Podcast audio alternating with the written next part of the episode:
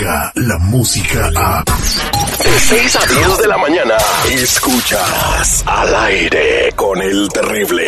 Las notas más relevantes, locales, nacionales e internacionales. Entérate de lo que pasa en tu comunidad. Al aire con el terrible. Estamos de regreso al aire con el terrible millón y pasadito de Oaxaca. Para el mundo, él es en Lil García, la voz en la noticia. Y el día de hoy tenemos, como dice él, de todo, como en boquit, como en botica. Muy buenos días, Elil, ¿cómo estamos? Terrible seguridad estudio, ¿qué tal? Muy buenos días. Pues como siempre y como tú lo has dicho, tenemos de todo como en botica. Muchísima información esta mañana lluviosa en el norte de California, pero déjame te comento y quiero empezar diciéndote esto que está llamando muchísimo la atención, terrible. Fíjate que eh, un hispano residente de Wyoming, allá en Colorado, demandó a un agente de policía de una mujer que estaba de vacaciones y vestida de civil, lo arrestó a punta de pistola al verlo correr creyendo que acababa de cometer un crimen.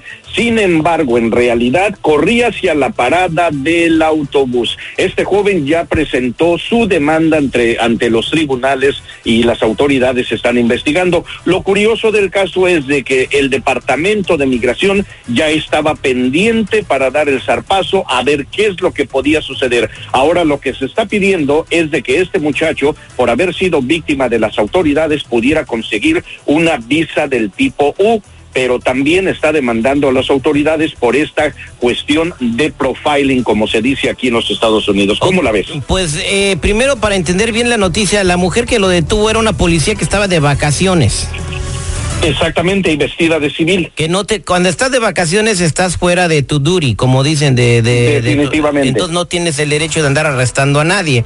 Entonces, no, ¿por qué ni pensó? mucho menos de cargar pistola. Exactamente, entonces claro que sí tiene un caso para, para, es completamente discriminación y se le está juzgando simple y sencillamente por el color de su piel, o sea, ya no puede uno correr para...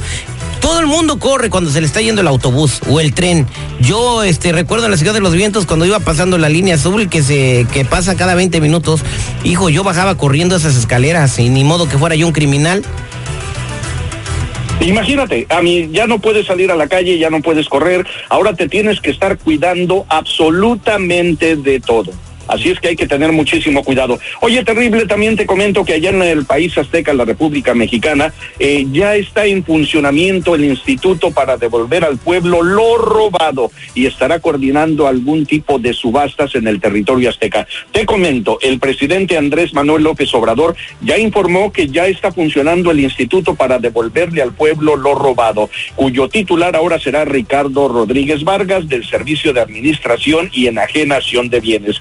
Ya hay tres eh, subastas programadas, terrible, pero lo más curioso de este caso es de que en estas subastas se van a estar vendiendo vehículos Porsche, Lamborghini, Subaru, de los de lujo, y todo supuestamente lo recaudado va a ser devuelto a las comunidades pobres y a los jóvenes de esas comunidades que pues realmente eh, padecieron eh, el saqueo de los políticos que estaban en, esa, en esos lugares, ¿no? Eh, ¿De qué forma estará funcionando esto? Van a ser tres eh, subastas, como te comentaba, y los ah, las comunidades que van a ser eh, beneficiadas va a ser Santo Reyes, Santo Reyes Yucama y Santa María Saniza allá en el estado de Oaxaca. Van a vender estos estos vehículos, van a recuperar el dinero y lo van a repartir entre estas comunidades para implementarlas en programas de educación y en programas deportivos para estas comunidades.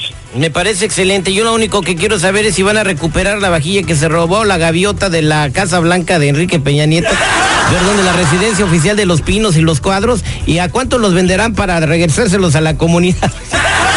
Pues déjame te digo, ya lo habíamos comentado en otro programa también terrible, sigue sin aparecer la vajilla con la que se celebró el centenario allá en México. ¿Te acuerdas que hicieron una grandiosa fiesta con bombas y platillos? Compraron una vajilla con adornos de oro y toda la onda como para 100 personas, porque obviamente iban a venir mandatarios importantes de otros países, pues también desapareció. ¿Dónde quedó la bolita? ¿Quién sabe, terrible?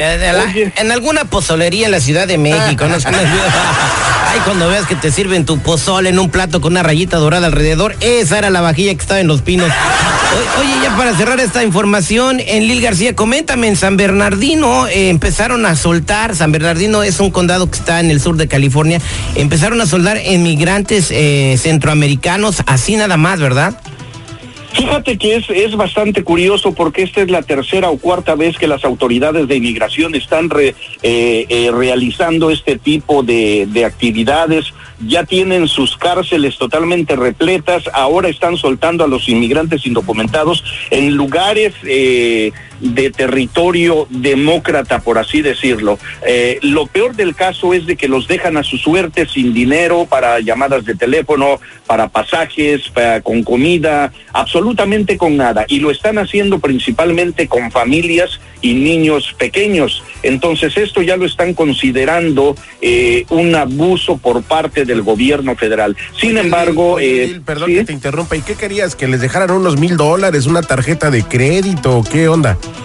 No, pero por lo menos dejaron? pudieron haberlos mantener en, en, en, un campamento hasta que les dijera, miran, ¿saben qué? Tienen cinco días para salirte de ese campamento, puedes hacer lo que tú quieras, llama, llama a tus familiares, eh, consigue cualquier tipo de patrocinio, pero a los cinco días te me tienes que salir de acá. Digo, y no, no, lo estuvieron no, haciendo de esa forma. No vayas a querer que también les dejaran una reservación en el Hilton o algo así, brother. No, definitivamente no, pero por lo menos eh, deberíamos de, ser notificados de qué es lo que va a suceder con nosotros, seguridad no hay que ser inhumanos, mano. Oye, eh, eh, tocando lo que acaba de decir exactamente, porque el tiempo apremia, Lil García, no hay que ser inhumanos. Si tú te encuentras un centroamericano en la calle, afuera de una tienda, comúnmente están afuera de las food for less o de las tiendas donde vas a hacer tu mandado, y te piden una lanita, y no la tienes, métete, cómprales una bolsa de manzana, plátanos, de verdad necesitan mucha ayuda, eh, están asustados, están en un país que no conocen, acaban de venir de un infierno su travesía por México y yo creo que pues, sí merecen que los tratemos bien, así que si ves uno,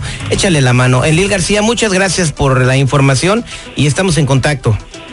Buenos días, terrible. Ternuritas. Descarga la música a. Escuchas al aire con el terrible. De 6 a 10 de la mañana.